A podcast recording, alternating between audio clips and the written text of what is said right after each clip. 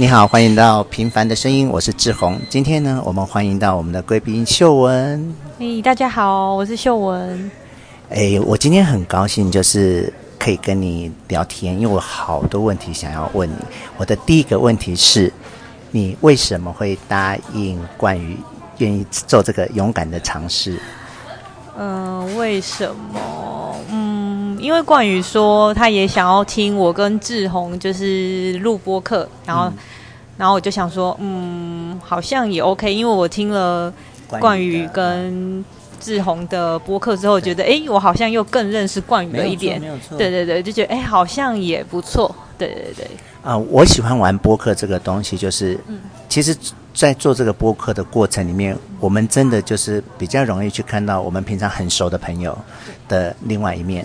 像我跟冠宇做完那一面之后，那个心境，心境他就有听，他就他就跟我说，哇，他他听他在播客里面听到的冠宇，跟他认识的冠宇。就是两个人，他不晓得冠宇啊，也有那样子的生命历程，然后那样子的想法，这样子哈。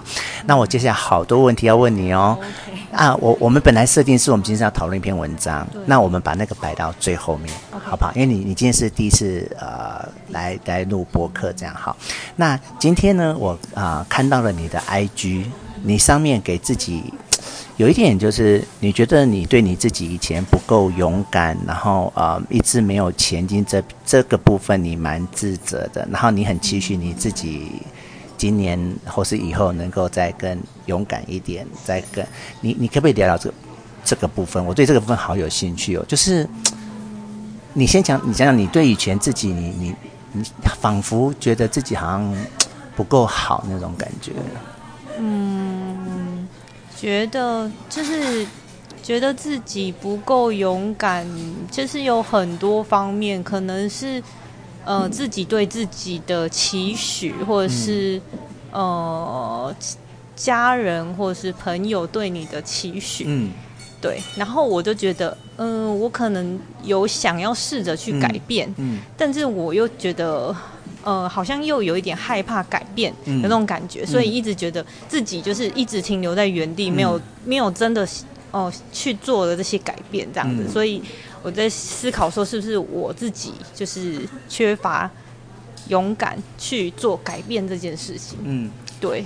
那你可不可以举一个比较明显的例子？是有什么事情是你其实一直希望自己去做，然后却一直都没有去做的？你可不可以举一个例子来听听？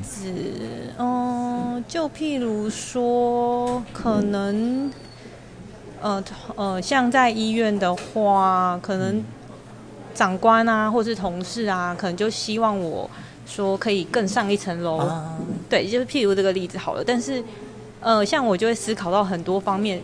如果我真的更上一层楼，然后也接了很多案子，案子然后业务，业务对业务，然后也顺利的说往上爬了，嗯、然后当了。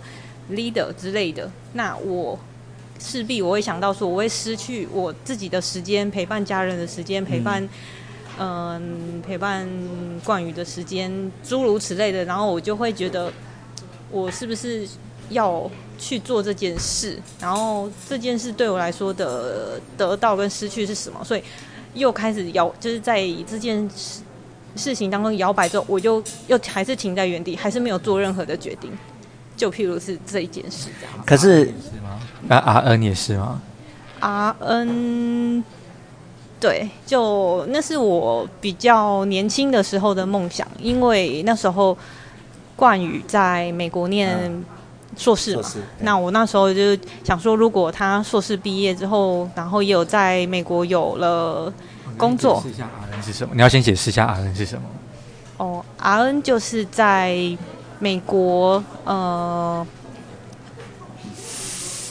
应该是说，就是在美国有执照，可以在美国执业的护士、嗯、护理师，对，对。那他有很多条件，比如说他的雅思，还是他的英文能力，然后还有你的专业能力，这就一定要达到，才能在那边执业这样子。所以你曾经有试着要去考 RN，但是没有付诸执行，是这样吗？对，没错。那当时是什么原因让你没有去完成这个你想做的事？当时的原因，一方面是冠宇又回来台湾了，嗯嗯、然后其实就没有那个需要了。对，好像就没那个需要，啊、然后就就又把这件事情放下放着，对。好，还有就是他工作的那个时间，他其实轮班制，时间不固定。那阿恩的话，在英文这方面，他已经需要去补习，去固定的固定的上课，所以光这一方面，他们那个时候就卡住，就没有办法好好一直去学习学习语言。嗯。可是我听你刚才举的那个例子，它不太像是一开始你讲的那种，你期许自己去做什么而没有做到的事。那个你你讲到的那个，比如说类似是升护理长，我听起来是类似这样。那个比较是一种人生价值的选择耶。那个当你没有去接受那个任务，或者去接受别人的那份期待，不代表你没有去完成你自己的呃对自己的期许。那是你你现在讨论的是一个价值。价人生价值的问题，我觉得这两件事不太一样，并不是每一个护士都要去当护士护理长的，这这是牵涉到你你就像你讲的，你也许你更在意的是你的生活品质，呃，或者是你对于管理人，对。于行政跟上面的沟通协调，你没有那么的有兴趣，或没有那么的有把握。这不太像我一开始破题问你，就是说为什么你在 IG 里面觉得自己以前不够勇敢，或者你现在讲的是说你你觉得你应该要勇敢的去接受那个挑战，是这个意思吗？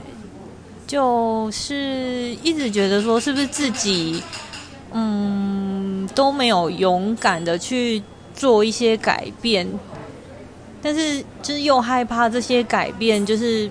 不是你心心目中所要的，譬如说我这就是其实我自己在乎的是生活品质，嗯、然后陪伴有更多的时间陪伴重呃身边重要的人，嗯，对。但是别人别人的看法可能就觉得说你应该，你未来的人生规划就应该要有这些改变，这些是必然的。然后我就觉得说那。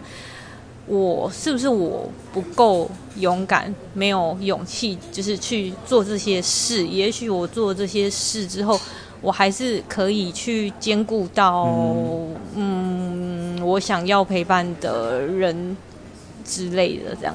我我我我以我以我的立场，我听起来其实这不是同一件事。你你现在考虑的其实是一个你的人生价值的问题，人生价值观的问题。就是当一个护士跟当一个护理长的选择，那是不同的人生。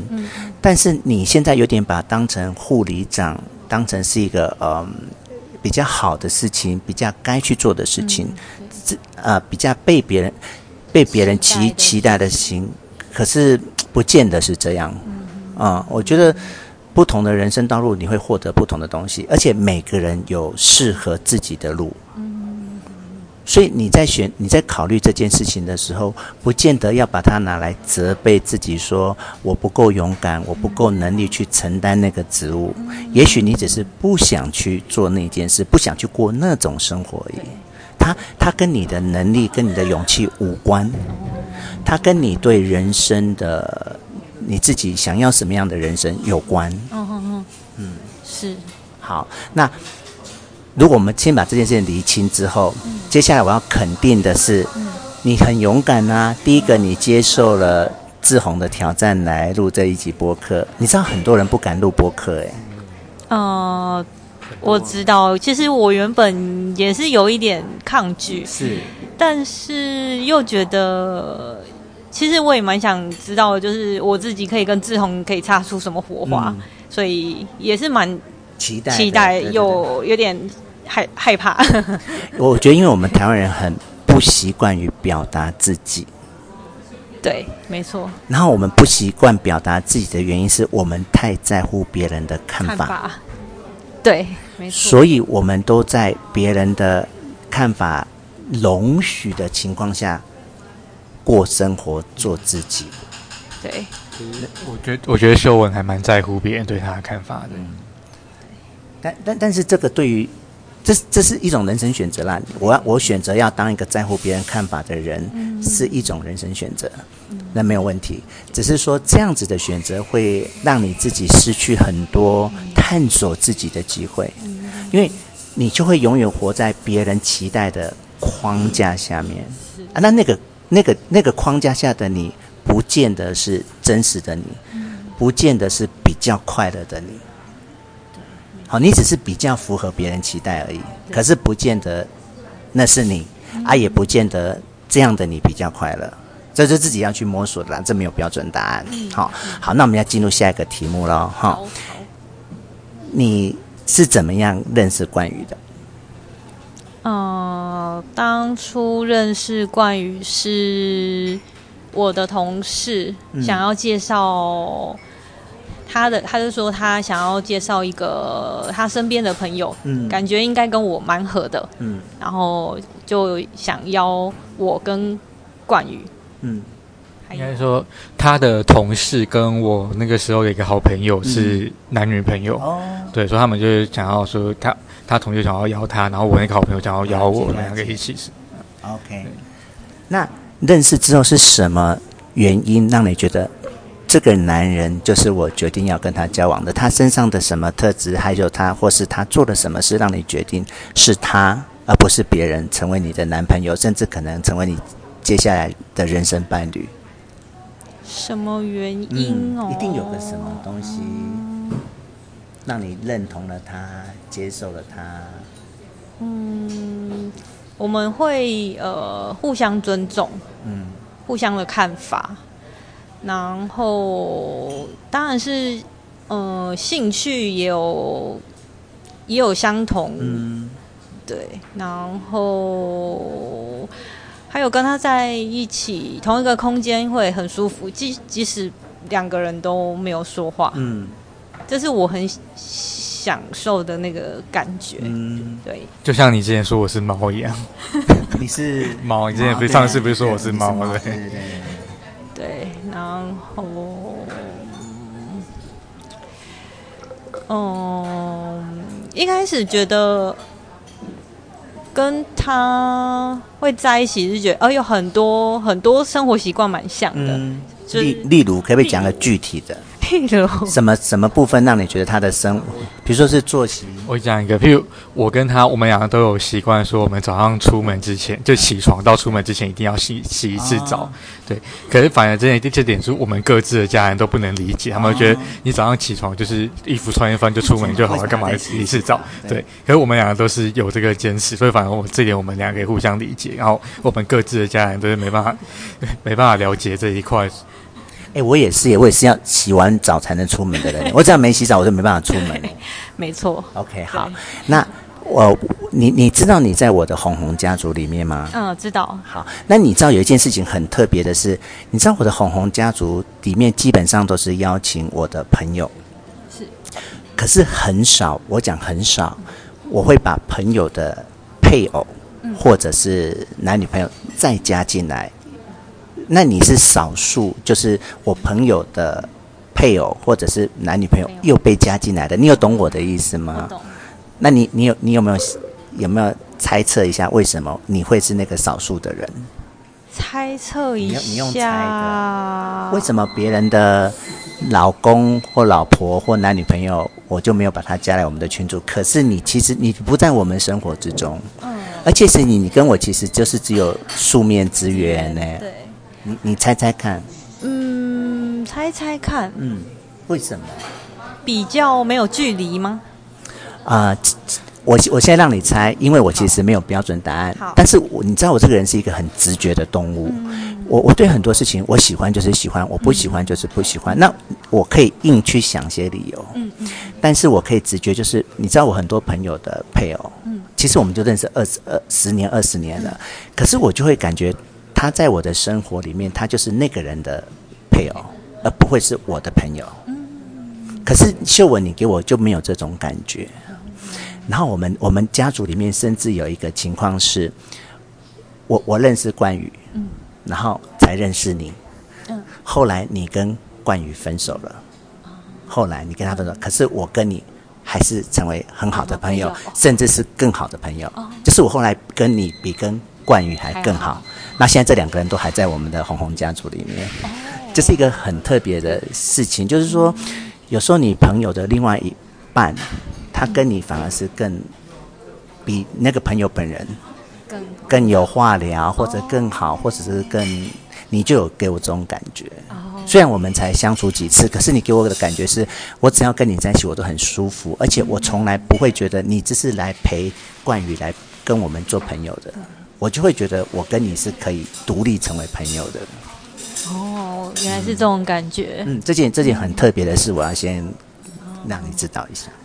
要蛮开心的。好，那接下来你因为冠宇的关系，你就认识我们这一群人。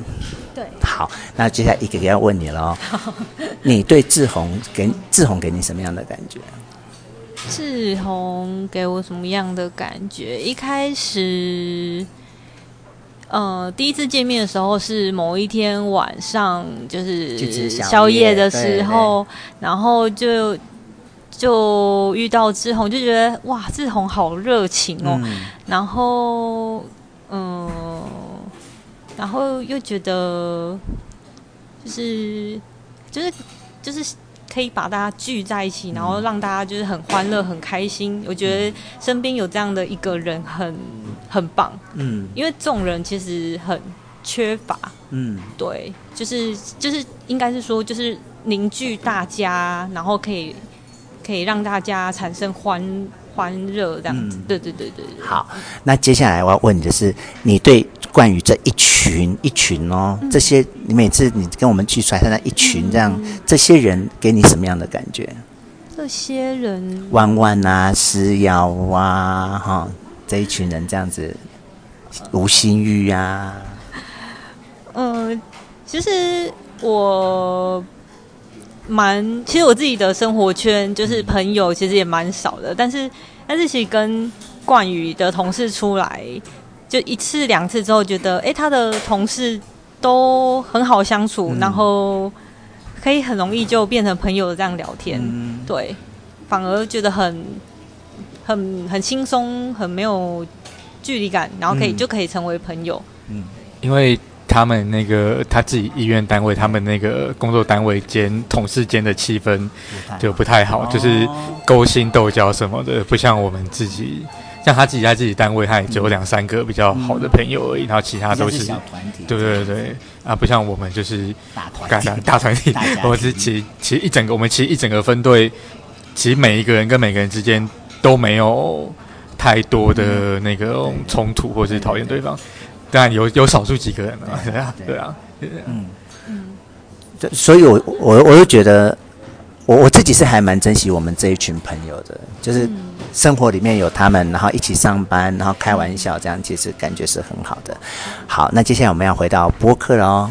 那就我所知，你有听过我的播客，有对吗？那你你可以。大概的讲一下你对我这个播客整个节目，或者是你听过什么让你比较特殊的感觉吗？或是内容？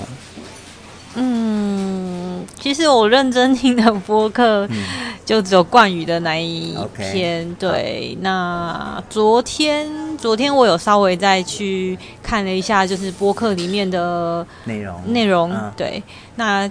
基本上我看到就是都是志宏分享的一些，比如说看了电影的心得，嗯、然后还有一些读书会嘛。嗯、对，那我觉得我觉得很棒。虽然我很想去听，嗯，对，但是没有很多时间听，有有点可惜这样子。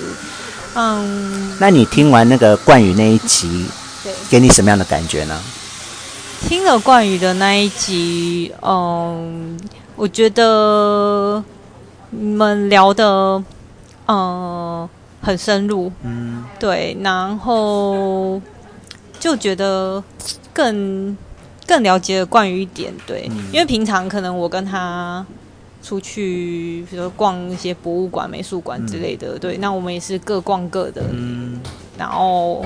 其实我也不知道他在想什么，对。嗯、但是跟志宏聊了之后，就觉得，哎，原来他是真的有在看，看，然后有在记，哎，有在有在吸收，有在对有在看这样，然后就觉得哦，原来就是他还是有在认真的，就是欣赏也博物馆里面的东西。嗯、那我想跟你分享一下，是我我你知道我很喜欢玩播客的原因是，其实我觉得播客它就是声音的脸书，嗯，跟声音的 IG。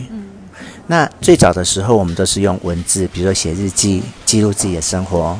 那后来有了脸书，有 IG，我们就用照片，对，加脸书，哎，加文字，再加个影片，记录自己的生活。那其实我觉得播客就是用声音在记录我们的生活。比如说，我们记录了我们今天这个下午，然后我们聊天我们想聊的东西，然后待会我们会聊一篇文章，把它记录下来，然后让我们周遭的朋友都可以听到，哎，秀文的，就像你听到。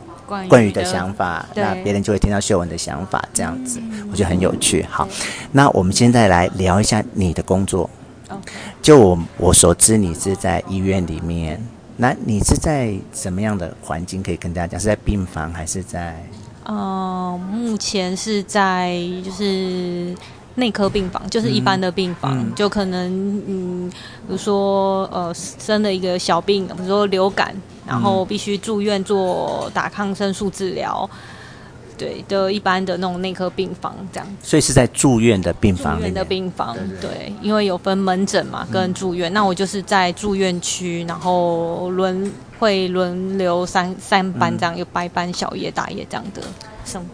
那当时是什么因素让你决定去从从事这一份职业？嗯、呃，其实原本我是没有想做这份职业的，因为这份职业也是家人的期许啊。嗯、对，因为一开始我只是想要当个一般的上班族，比如说念个营养师啊，还是复健师啊，然后就是做这些。正常上下班的工作，对对对对，一开始是这样子。那你说家人的期许是什么意思？嗯，家人的期许是我妈妈，她可能觉得，呃，以她的以她的经验来讲，嗯，她替我想很多啦。她觉得说，呃，你念护理系毕业，拿了一个执照，嗯，不管你去诊所、医院，还是你想要转任何相关的。工作，你不怕失业？嗯，就算你老了，因为有些工作可能他他需要年轻的人力，那他觉得护理师越越资深也是越越，越有经对越值钱。他觉得你这个到老都不用怕没有工作，嗯、他觉得你希望你就是去做这个行业这样子，嗯、对。好，那我的人生历程里面，我是有几个家人曾经住院过，那我也是陪伴过他们住院的整个过程。我觉得护士是少数几个比我们工作还辛苦的人呢，就是因为我我们也会上大夜班，可是我们大夜班就是什么休息两个小时、四个小时，可是我看医院里面那些大夜班的护士是扎扎实实的八个小时都在工作，也没有什么休息不休息的耶。对，没错，我们的每个班其实。基本上都是扎扎实实的八个小时在上班，对，啊对，啊对，对。但是，嗯，就是说，嗯，怎么讲？就是，那你 那你怎么去看待这份工作的辛苦？你自己怎么去看待它、消化它的？怎么看待哦？嗯，嗯，其实我觉得。从从进去医院到现在做这份工作是真的很，是真的很辛苦，然后有很多负面的东西，对，因为你看到的是很负面的病人嘛，他生病，他不舒服，然后也许还有很多看到很多呃死亡之类的，对，会给你很多很多负面，但是其实我觉得在照顾这些病人当中，呃，学习到很多，不管是。我们专业上的东西，嗯，那可能也会看到，比如说呃婚姻啊，或是呃家庭啊，有些孝子不孝子的那个，然后你都亲眼看见。对对，或是或是呃呃，那是生死啊，哈。对，那有时候可能还会看到更更不一样的一面，就是比如说高高社会地位的人啊，嗯，或是一些比较。有名的人，有名的人，或者是一些呃没有钱的人，嗯、对那些那些落差，然后给你的那种观感，你就会产生很多很多不一样不一样的想法，就是在你还没有做这份工作之前，就是你所你所看不到的地方，就是又给你很多不一样的那种怎么讲，嗯，感受，然后就会改变了你原本的想法。这样，我有听过一个说法是，因为你们看太多了，所以你们反而麻痹了。对于这样的一个看法，你的想法呢？呃，看太多，比如说，比如说你们对于疼痛，你们对于生死，就对一般人来说是很严重的事，比方死人什么的。可是你们每天都在看，嗯、然后坊间有一个说法是，你们都看太多了，所以你们对这些事情就麻痹无感了。会有这种事吗？哦，是是说实在的也会，嗯，对，但是还是会还是会有情绪啊，还是会有情绪，嗯、对，但是。看久了，可能别人觉得很很痛，或是很很严重的事。嗯，那也许是因为我们看太多更严重的事，所以会觉得这个还好。对。对。我我记得之前有一次，就是我跟他我们一起在看一部动画，嗯、然后就是看到最后那个，就是主角，就是反正就是主角就是过。就是过去过世嘛，嗯、对，然后那时候我就已经都已经哭哭要哭出来了，然后就我看他怎么就是很冷静的那边无感，然后我每天在看啊，对啊，看的是动画，他看的是活生生的人啊。然后你知道我们这个社会对于医生护士，呃，医护士可能还好，都会觉得医生反正就是很高薪，然后很轻松的工作。嗯、然后我有一次体验是，你知道我我因为那个。血脂，我之前很胖嘛，血脂很高，所以我就固定要去回去加一颗拿那个降脂的药。嗯、然后我就看那个医生的，他的他就是一三五或是二四六，他一个礼拜就是会三天，然后一个诊，或是三四，就反正一个医生一个礼拜就是三四个诊这样。然后以前我就看出去，我靠，医生是超爽的。直到有一次，我的前任，他就因为那个嗯。会抓那个叫什么？嗯，什么病疱疹，然后长到眼睛，那个是很严重的，对，对不对？他就住院，嗯、然后我才看到那个平常在帮我开药的那个医生，嗯、他除了我以为的那四个诊之外，他每天都要去病房巡呢。那我才知道说，原来医生不是这么轻松的。其实医生非常非常的忙碌，他们。平常就是要顾住院中的病人，嗯、然后要巡房，嗯、然后可能每天都有开不开不完的会议，嗯、因为他们可能要呃讨论 case 嘛，嗯、对。然后呢，他们还要参加研讨会，他们还要写病历，他们还要做很多很多很多很多很多事，啊、所以看门诊可能对他们来说就只是一个很小很小的。事情对，那我们不懂的人就以为他就只有看那门诊，对，其实不是，其实不是，对对对。好，那像我们的工作啊，我我跟冠宇的工作，我们有时候一天哦，只要碰到一个 OK，然后就整个那个心情就被影响。比如说有人对你不礼貌，或者是给你一些情绪，其实我们就会被困在那个情绪里面，然后脑中就一直回放那个那个过程。那我觉得你们应应该是比我们更严重吧。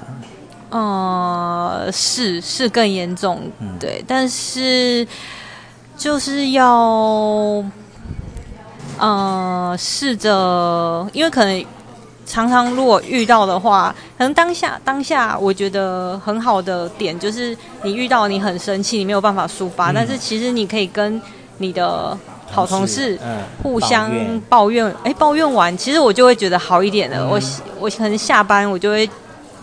气就大概消了一半，对，所以我觉得可能久了之后，就是把它视为是工作中的一部分，然后不要去在意太多，然后下班就把它就是消除，嗯，对，就会好一点。那像我觉得他们更新有是像我们遇到 OK 一个 OK 在我们台前了不起，就是。三十秒、一分钟之类就过去了。对，他们今天要上班遇到一个 OK，是要跟 OK 相处一整个晚上，或是一整个。而且像是一个月，他就住在那里。哎，那你轮轮来轮去，就是轮到他。对，没错。所以他们跟一个遇到一个 OK，他们跟一个 OK 那个相处的时间是很长，会他会整个整几乎整个月之类都在都一直在影响你的心情的那种。不像我们就好一分钟过去，那个人就在我们生命中就再也不会出现了。而且你的个性好像很容易随便被人。糟蹋你那种感觉，就是你也不太会起身，就是你不是恰杂不，就是这些奥客他就怕怕恰杂不，那、嗯、你又不是恰杂不，感觉就更容易被这些人欺负哎、欸。吗？哎、欸，其实我不会这样想，嗯，因为我有一些同事可能就是真的就是太防卫心太恰的那一种，那反而会惹到这些人。哦、我懂，我懂。对，那我反而觉得你你顺着他，然后就是让他开心，嗯，那其实他不会找找你太多麻烦，就是我会反向思考。那我觉得，哎、欸，我这样做法。虽然可能我会被他要求很多小事情，嗯、他可能觉得你很好说话，对，对，但是我可能就，就比较烦呐、啊，对，就比较烦。但是我觉得我多做的这些事，可以避免掉很多，就是他故意要找我的一些很大的麻烦。嗯，因为你可能惹到他，他也许就是直接就是他有权利找到上上上面的人，那让你就是更难看，嗯、对，让你更，你看这里，哎，对，对，让你更没有办法。呃，就是把这些，就是就是可能会延伸出更多事情这样子。嗯、因为他的那个病房比较特殊，他们是就连他工作的那个病房是在他们医院里面算是比较高级的病房，哦、然后会去 VIP 的，对，那会去住的可能多少都跟医院的高层啊，啊、哦，医院内部或是一些有名有权的人士，就是我们拿礼遇签证的人，对对就，就惹不起那一种。对，所以他们那个病房几乎都是这一种人。那关于你的工作部分，有没有什么想要跟大家分享的？工作的部分，嗯、呃，因为可能就是一开始进去工作，还没有看太多一些生生死方面的一些画面嘛，嗯、然后，然后到现在工作了十大概十年左右。嗯嗯，想跟大家分享的就是，呃，可能大家的观念或是想法可能不一样啊。嗯、但是我在医院工作那么久，我会觉得说，我会蛮就是把握当下的，嗯、对，就是生命真的很脆弱，哎，就是生命很无常，然后我就会学着不要在意太多事情，嗯、然后就觉得我就是享受当下，把握当下。可是你很在乎别人的看法，哎。对，所以我我也觉得，所以我一直很想要，我超级在意的，所以我我觉得这是我一个很大的缺点，因为我很欣我很欣赏那种很直来直往的人，像我哈，对，真的，因为我就很常跟我跟冠宇说，哎，我真的很欣赏那种就是讨厌他就直接就是就在他面前就是我就是表现出我就是讨厌你的样子，我都这样，但我没办法，我就是在讨厌的人面前，我还是。可以装假装很好，对，就可以对待他跟喜欢的人一模一样。可是你知道这样是不对的哈、哦。对，我知道这样是不对的，但是我可能就是因为太在意别人的想法，我希望每个人就是都快乐，都快乐，然后都喜，我可能都希望每个人看到我都喜欢我。对，可是这样是不对的哈、哦。这样是不对的，好难。你一定要坚，你一定要坚持。不是因为，因为你要不断，你要让他有病耻感啊！你你身为护士，你知道吧？你要是你要知道自己生病了，才会去看医生，才会得救啊！哈，对对。所以我一直试着想要学习，让自己就是，如果真的不喜欢这件事，就是表现出，就是有让对方觉得，就是我有一点不喜欢这样。像像他，我就常有点觉得受不了他，就是。比如说他的一些比较恰、比较那种的中的同事，他们就很敢勇于对护理长想要凹他们去做什么工作，说不对，然后护理长就不会再去凹那些人。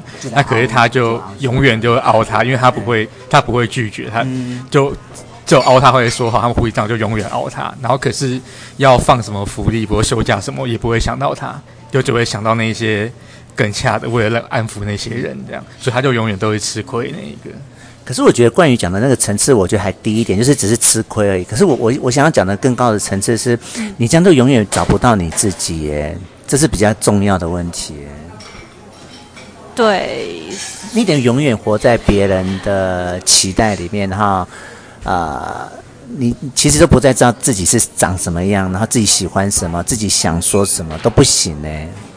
嗯，其实我也一直觉得，我好像从小就一直活在别人的期待里面，不知道是不是因为家家里的人，就是因为我曾经反抗过，嗯，曾经就是很勇于表达，就是我不要就是不要，嗯，对。但是后来还是被可能家人就是很强烈的打压下来，然后后来我就觉得不知道为什么，就是之后之后我就真的很就缩回去了，就缩回去，然后就开始就真的就是还是一直就都很在意。别人对你的期待，嗯、我是不是没有做到那个期待？我就是我就是不对，不我就是不好，然后就会一直不断的钻牛角尖。嗯、就是我的个性，我自自己要要试着去改变啊，然后要去、嗯、要去想，还是要忠于忠于自我这样子。我很喜欢你，可是我希望我喜欢的是真实的你。我我希望，嗯，嗯，哎，我觉得以前你讲那个是你年轻的时候，可是你现在已经长大了，我觉得你可能要。试试试看，努力一下，对，因为我们都是很很勇敢、很真实的人呢、啊。我们给你鼓励，嗯，好，好不好？好好。那我们现在就问你一个另外一个问题是：你有去参加我的婚礼？对。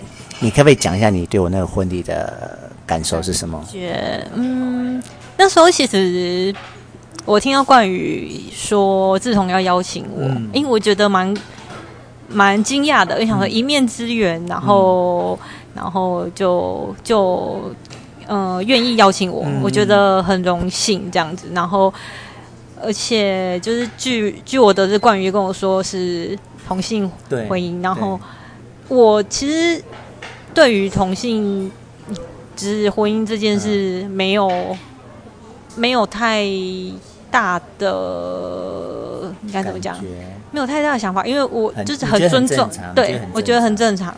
对，就算就是在路上，嗯，就是就我觉得就是每个人都是一样的，都有追求爱跟被爱的权利。对，嗯、他们没有什么，没有什么错，没有所谓的，就是嗯，没有所谓的怎么讲？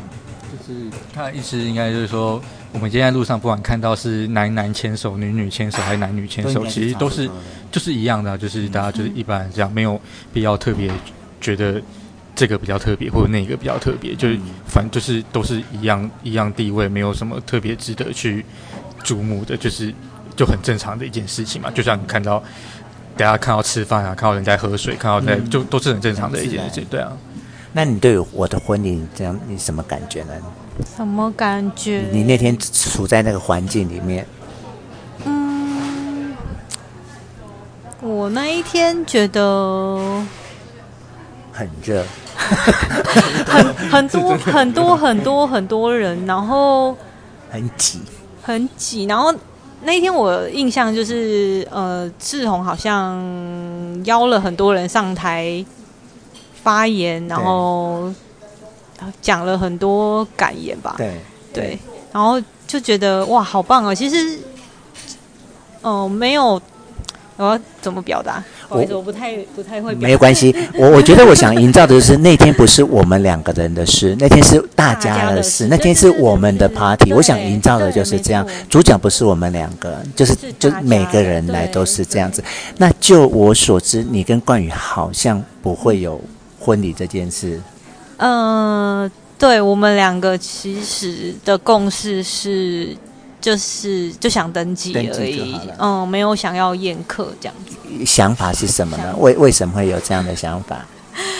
想法一个很真实的想法，就是、嗯、怕麻烦吗？不是，不想要陪笑，不想要、哦，不想去演那一天的戏啦。对，因为亲戚基本上我们各自亲戚可能也没有很熟，那如果宴客就必必定就是把这些。不不熟的人凑在一起，然后吃一顿无言的饭。对对，我会更直白一点，就是就是我们俩都很懒，对、啊、对，就是就觉得不需要做这件我们不想做的事，而且是一件人生大事。嗯、了解，对，嗯嗯，大概是这样。就就你们觉得，反正现在的生活就已经是你们本来期待的，就不需要再多花时间或力气或者金钱去做那一件你没有太大兴趣的事。对，基本上是这样。对，okay, 好，那我们接下来进到文章了哟。好，我 那篇文章，那那篇文章就是那天我们上班的时候，那我刚结束完一场读书会，那我们那场读书会就是读了四篇文章。对，那我就一人一篇，然后我看到关于关于你的就这一篇这样，然后他就说你是说秀文也有兴趣对不对？嗯。哎，不是啊，那个时候你是说你你，因为我第一次跟你录播课的时候，我说对文学有兴趣，然后就丢那一篇给我。对对，然后后来是怎么变到秀文身上的那个？然后我跟你说，我有兴趣的是类似那种古文，不是那种小说散文。然后我忘记为什么就会说那给秀文看，我忘记为什么会说到那，你就你叫我说你。我觉得是你你说秀文有兴趣，然后我就说那你就拿给秀文看这样。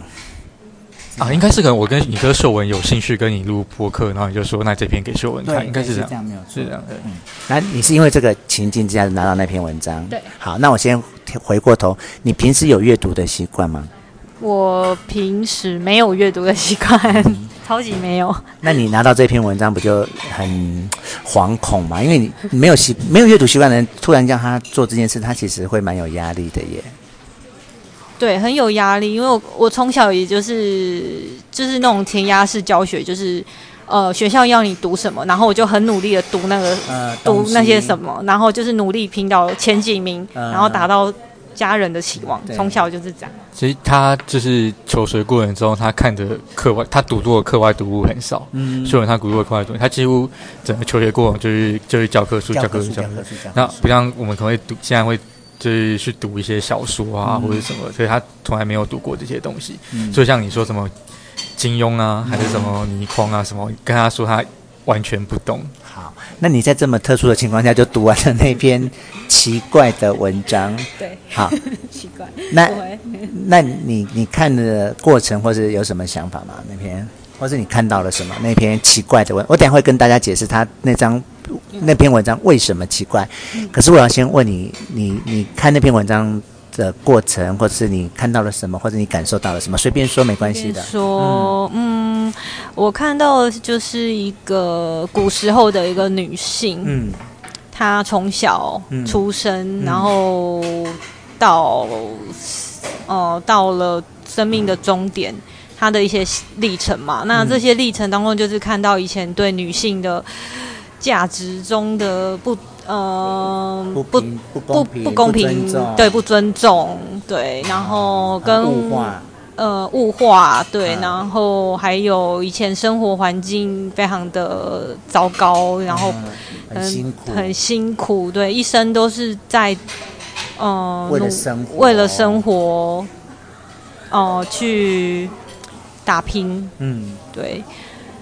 嗯，所以在这篇文章当中，就是看到古时候就是的那个情境的那个状况，这样子。OK，那我们先来讨论一下这一篇奇怪的文章。首先，你有你有你有发现它长得很奇怪，它不像一篇的文章一张。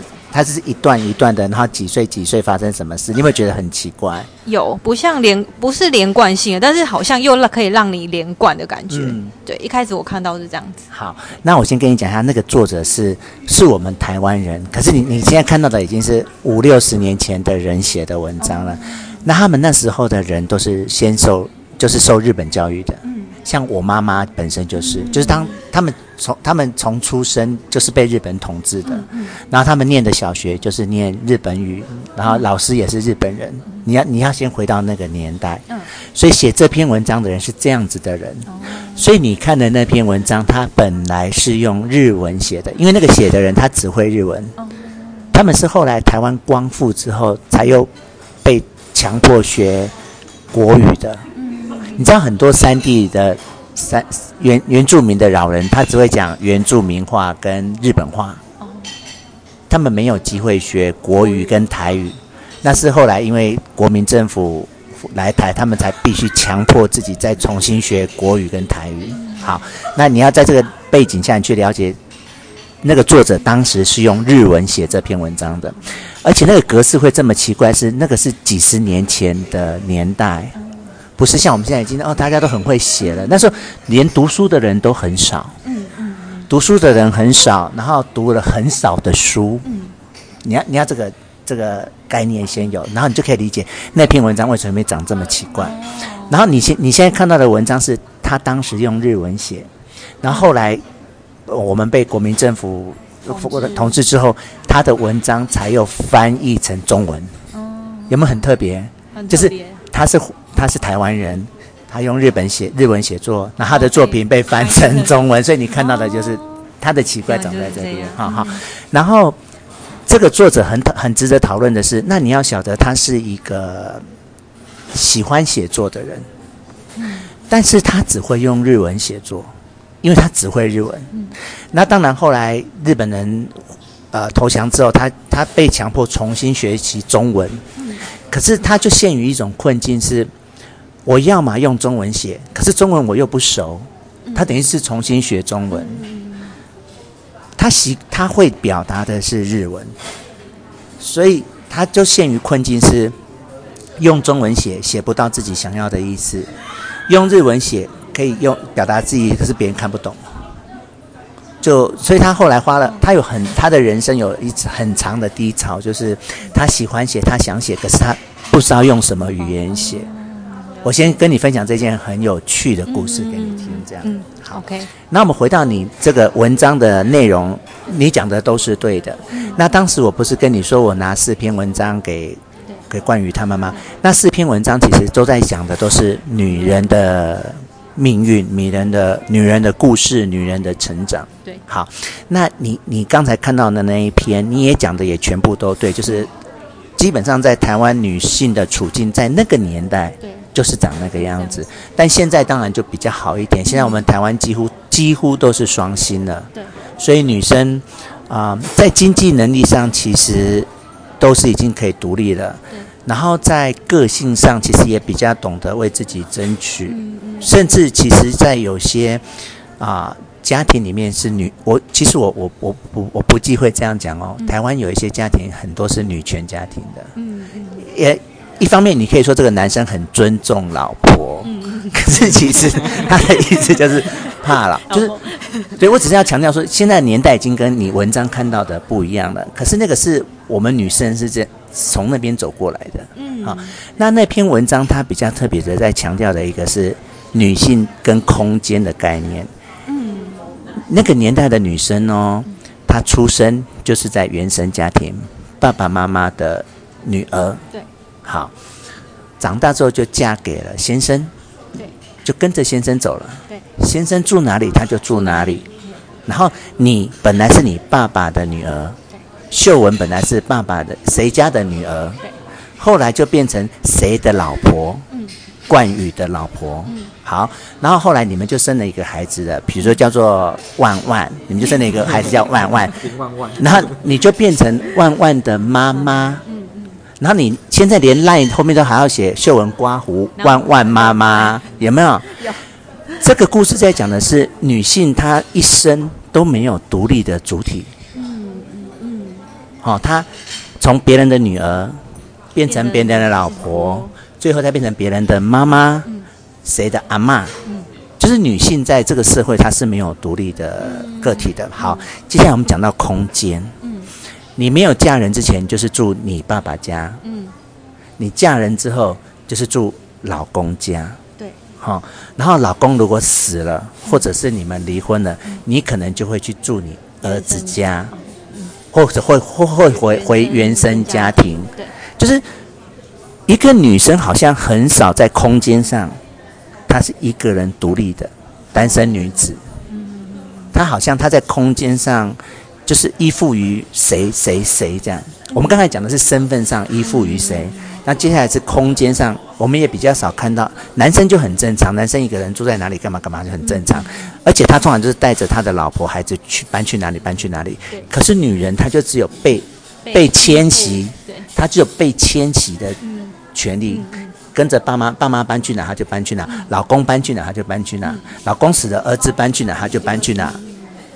所以这篇文章他讲的其实就是那个年代的女性的一生，然后。的命运这样，嗯啊，它其实是通案，也不是个案。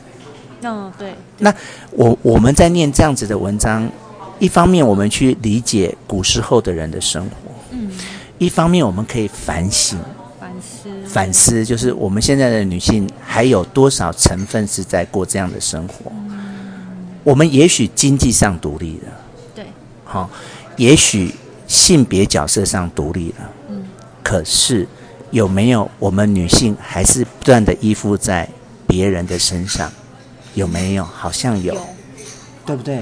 目前感觉还是，就是如果结婚之后，现在好像还是会依附在男生那边。对，或者是反正就是觉得你一生都是没有一个就很自己独立。独立我我我就是秀文，我就是秀文，我就是秀文这样子。对，我想。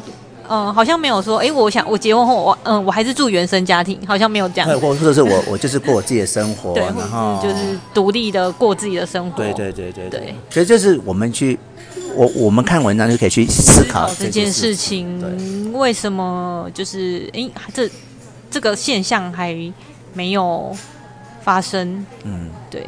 那特别是你，你有比别人严重。特别是因为你，你连你自己就是撇除性别，嗯嗯，就是性别是一个枷锁，嗯、可是你又自己给自己枷锁，就是你要满足别人的期待，是，嗯，好啦，那这篇文章我们就，那有没有可能就是以后就是试图在。多推荐一点好看的书给你看，这样子。嗯，OK 啊，OK 了哈。其实阅，我觉得我我个人是阅读，觉得阅读很有趣啊。就是你用文字的方式去看别人的故事，这样。其实你看影片，只是说用画面去看，去看用用电视去看，用画面看。那书本其实是用文字看，这样表达的方式不一样。对对对对对。对，那就像就像你你看的那篇文章，你其实就是用文字的方式看完一一部剧嘛。虽然虽然那个剧很短，然后也没什么精彩，可是就是这样。就是这样。然后每个人看的想法又会不一样，因为可能每个人的每个人的理解或者每个人的呃怎么讲？嗯，生活背景啊，每个人的生活背景，然后他的经历过的事情，他所做的教育呢，都会影响他对一个事情的看法。对啊，对，而而且而而且而且你而且你知道吗？你你现在不是会觉得说，哎，我自己的表达能力不是很好？对，你你现在我你今天我跟你。聊天的过程，你有给我这种感觉，就是你其实心中是有想法，可是你找不到字眼来描描。对，那个就是因为你没有文字，对，就是你你没有去阅读，就是你没有给息。那你如果像你平常很去接触文字，那你你就会习惯用哪些字来讲哪些感觉，就这样，其实还不错。嗯，我觉得这是我非常需要学习的地方，因为我的工作也需要。一些就是在台上演讲，对对对，表达讲课，对。那其实我就很希望，我本来就是一个非常会表达、非常会讲课，嗯、我就不用用很多呃精神心力，然后还有那种心情，然后怕我讲不好之类的。对，嗯、所以我也很想要，就是借由跟志宏播客，嗯、然后也开始练习说，哎，要怎么样表达自己这样。我。我觉得这跟他就是在求学过程中，像刚刚说，他都只是一直在读教科书，他都文字其实是反对，因为他没有去念那些额外的剧的，哎，会真的会培养你的表达能力、你的思考能力，也是那一些东西，课外的。东西。可是教科书就是就是把你训练训练条狗，训练成狗那个的那个的东西而已，但他就比较缺少这一块，所以他现在。就是有想法，可是他没有那个载具把它给对，对他没有载具，他们你没有那个文字表达你的。假如有有有机会，我们再看看书好了。OK，好。那我觉得你今天很棒，是你解锁了两件事。第一个，你解锁了播客哟，嗯啊，然后我会传给你，所以你可以每天一直听一听，听一万次。第二个，你解锁了 Club Clubhouse，哎，哦，对，好，很开心，因为我原本就想要。呃，加入那一直没有就是人邀请，没有这个机缘可以邀请。那今天刚好出来，就是解锁了播客，也刚好解锁了 Clubhouse。对对。所以你就是勇敢的一步一步的走出你自己原来那个秀文的那个安全的小框框，而且那个框架 舒适圈，而且那个框架很多是被别人架设的。对，没错。你现在一步一步的往。往外走，外然后去看看自己喜欢什么，这样子，嗯、好不好？好好。那我们今天就差不多录到这边。哎、啊，你有没有什么想法想跟大家分享呢？有什么想法？对啊，那你今天录播客是这样子录完一集，你你的你现在的心情是什么？嗯、呃，借由播客，嗯，可以让大家。就是再多了解我一点。对对，那希望未来就是还可以，就是在更多话题可以再让大家是可以互相了解这样。没错，对。而且你知不知道你自己可以做一个你自己的播客节目？你你知道这件事吗？我知道。它就像你开了一个你的一个脸书、你的 IG 一样，就是我秀文有我自己的播客，那我里面爱讲什么我就讲什么。我，你甚至可以每天录你自己的心情，那你是可以决定你要给谁听的。你的你的听众你是可以决定要开放，就像你的脸书，你可以决定开放给谁。对，所以其实是蛮有趣的。如果你有有哪一天心血来潮想试试看的话，好，好不好？好，好，那我们今天就是谢谢秀文啊，跟大家说再见哦。好，大家再见。大家再见，拜拜。